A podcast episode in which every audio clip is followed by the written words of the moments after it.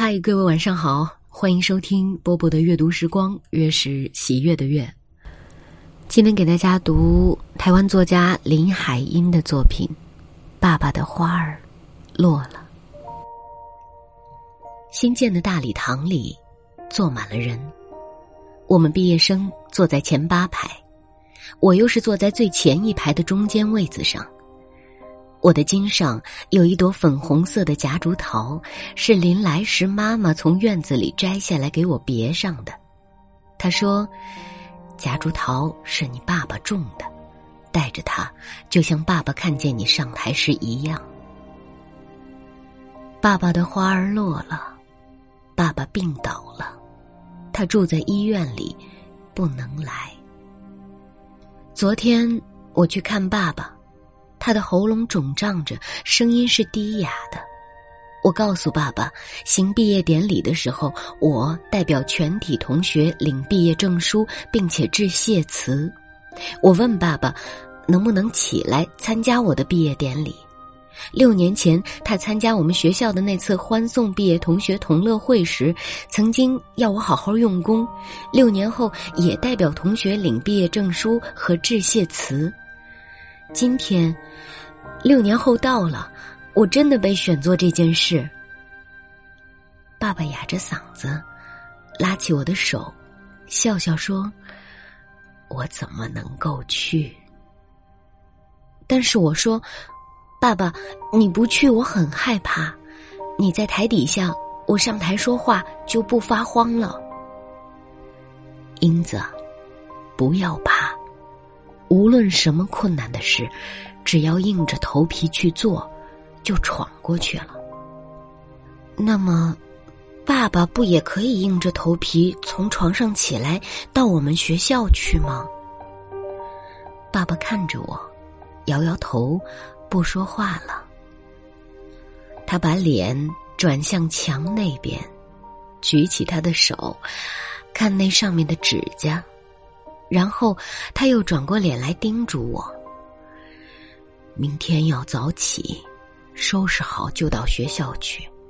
这是你在小学的最后一天了，可不能迟到。”我知道，爸爸。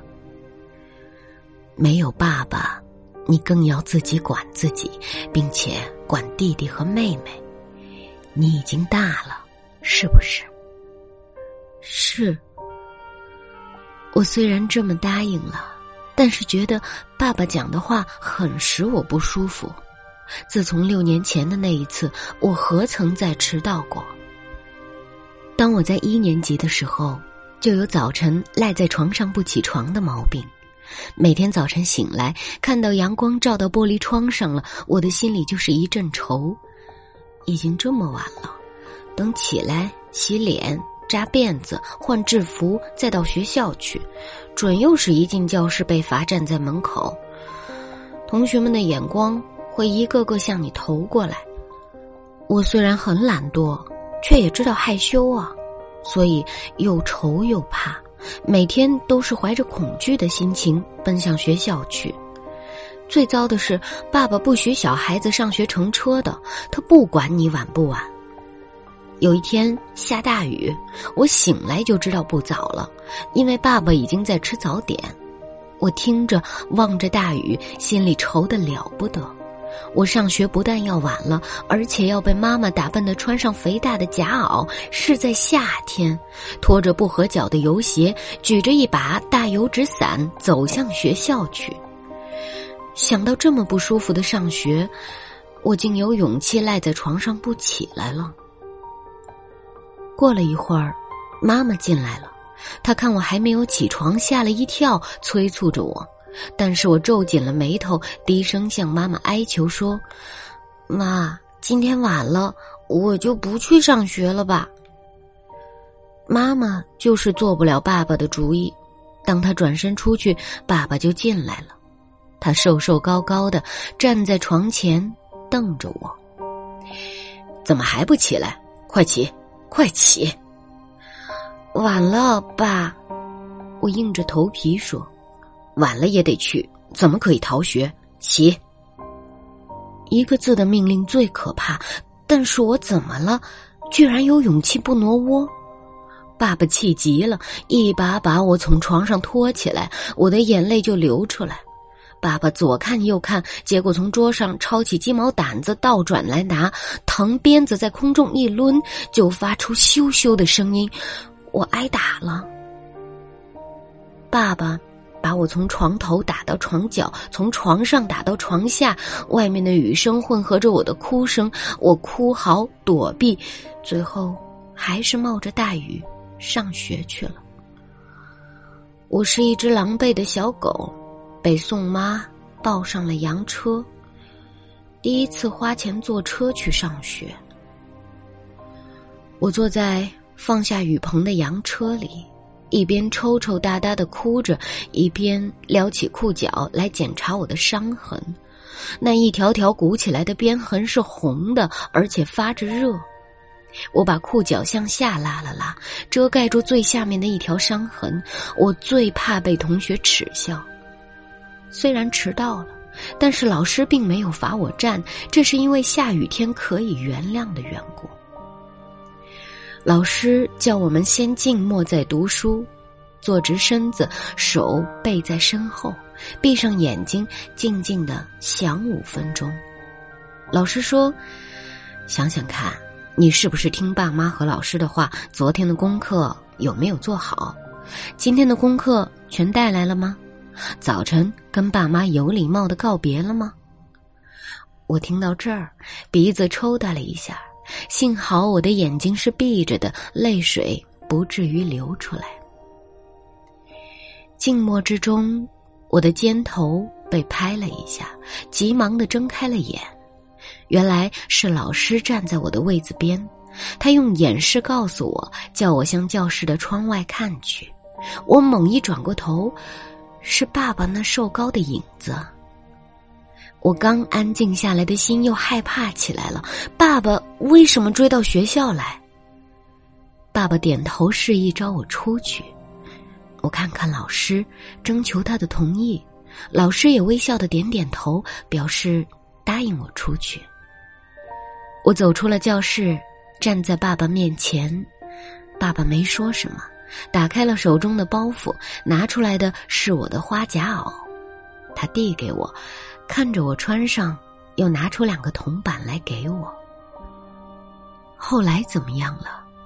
我已经不记得，因为那是六年以前的事了。只记得从那以后到今天，每天早晨我都是等待着校工开大铁栅校门的学生之一。冬天的清晨，站在校门前，戴着露出五个手指头的那种手套，举了一块热乎乎的烤白薯在吃着。夏天的早晨，站在校门前，手里举着从花池里摘下的玉簪花，送给亲爱的韩老师，是他教我跳舞的。啊，这样的早晨，一年年都过去了。今天是我最后一天在这学校里了。当当当，钟声响了，毕业典礼就要开始。看外面的天，有点阴。我忽然想。爸爸会不会忽然从床上起来给我送来花夹袄？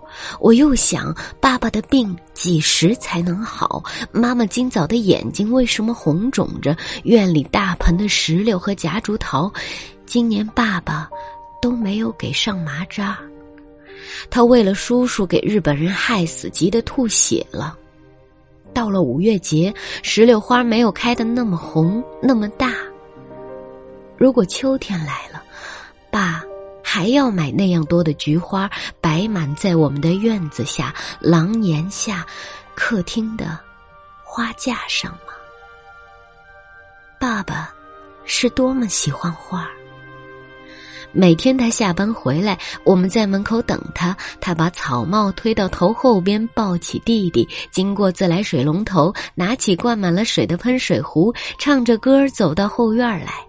他回家来的第一件事就是浇花儿那时太阳快要下去了，院子里吹着凉爽的风。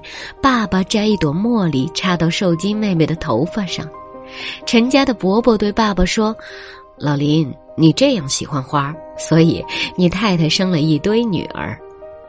我有四个妹妹，只有两个弟弟，我才十二岁。我为什么总想到这些呢？”韩主任已经上台了，他很正经的说：“各位同学都毕业了，就要离开了上了六年的小学，到中学去读书。做了中学生就不是小孩子了。当你们回到小学来看老师的时候，我一定高兴的看你们都长高了，长大了。”于是，我唱了五年的离歌，现在轮到同学们给我们唱送别。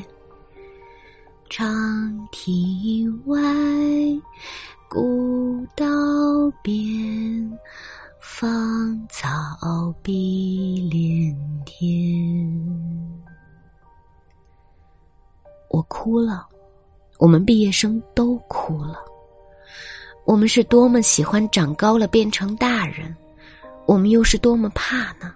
当我们回到小学来的时候，无论长得多么高、多么大，老师，你们要永远拿我当个孩子呀。做大人，常常有人要我做大人。宋妈临回她的老家的时候说：“英子，你大了，可不能跟弟弟再吵嘴，他还小。”蓝姨娘跟着那个色眼狗上马车的时候说：“英子。”你大了，可不能招你妈妈生气了。蹲在草地里的那个人说：“等到你小学毕业了，长大了，我们看海去。”虽然这些人都随着我的长大没有了影子了，是跟着我失去的童年一起失去了吗？爸爸也不拿我当孩子了，他说：“英子。”去把这些钱寄给在日本读书的陈叔叔。爸爸，不要怕，英子，你要学做很多事，将来好帮着你妈妈。你最大。于是他数了钱。告诉我怎样到东郊民巷的正金银行去寄这笔钱，到最里边的台子上去要一张寄款单，填上金七十元整，写上日本横滨的地址，交给柜台里的小日本儿。我虽然很害怕，但是也得硬着头皮去。这是爸爸说的，无论什么困难的事儿，只要硬着头皮去做，就闯过去了。闯练，闯练，英子。我临去时，爸爸还这样叮嘱我。我心情紧张的，手里紧捏一卷钞票到银行去。等到从最高台阶的正金银行出来，看着东郊民巷街道中的花圃种满了蒲公英，我很高兴的想：闯过来了，快回家去告诉爸爸。并且要他明天在花池里也种满了蒲公英。快回家去，快回家去！拿着刚发下来的小学毕业文凭，红丝带子系着的白纸筒，催着自己。我好像怕赶不上什么事情似的。为什么呀？进了家门来，静悄悄的。四个妹妹和两个弟弟都坐在院子里的小板凳上，他们在玩沙土。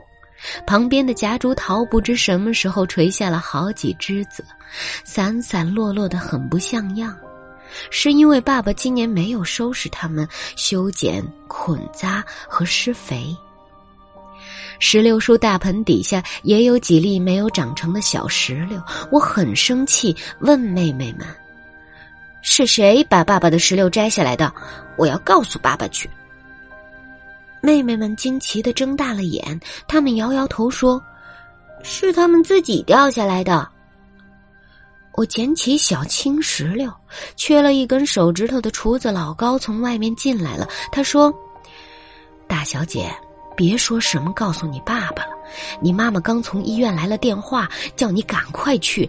你爸爸已经……”他为什么不说下去了？我忽然觉得着急起来，大声喊着说：“你说什么啊，老高？大小姐，到了医院，好好劝劝你妈，这里就属你大了，就属你大了。手机妹妹还在抢燕燕的小玩意儿，弟弟把沙土灌进玻璃瓶里。是的，这里就属我大了，我是小小的大人。我对老高说：“老高。”我知道是什么事儿了，我就去医院。我从来没有过这样的镇定，这样的安静。我把小学毕业文凭放到书桌的抽屉里，再出来。老高已经替我雇好了到医院的车子。走过院子，看那垂落的夹竹桃，我默念着。爸爸的花儿落了，我已不再是小孩子。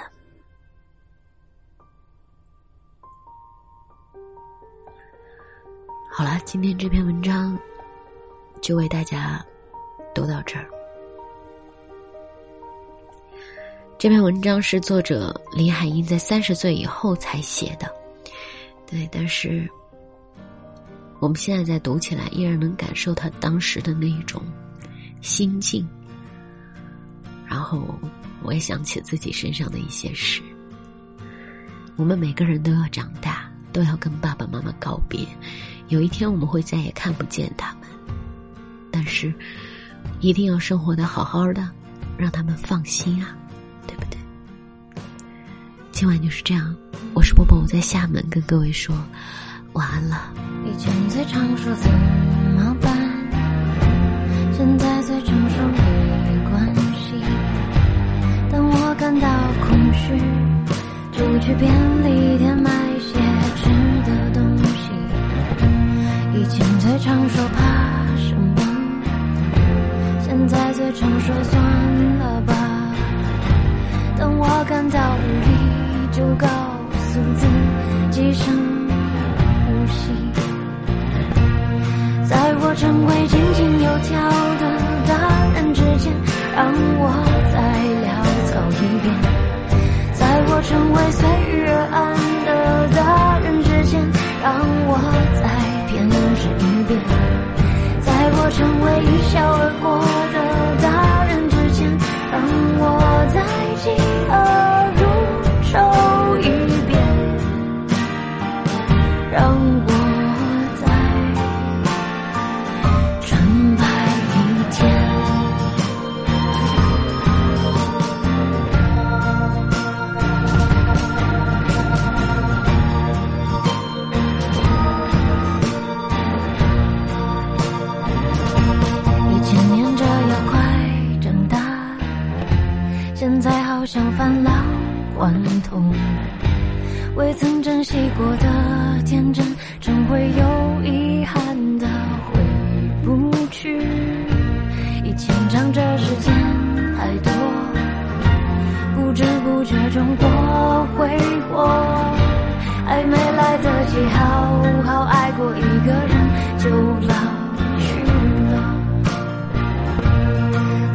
成为井井有条的。大人之前，让我再潦草一遍；在我成为随遇而安的大人之前，让我再偏执一遍；在我成为一笑而过的大人之前，让我再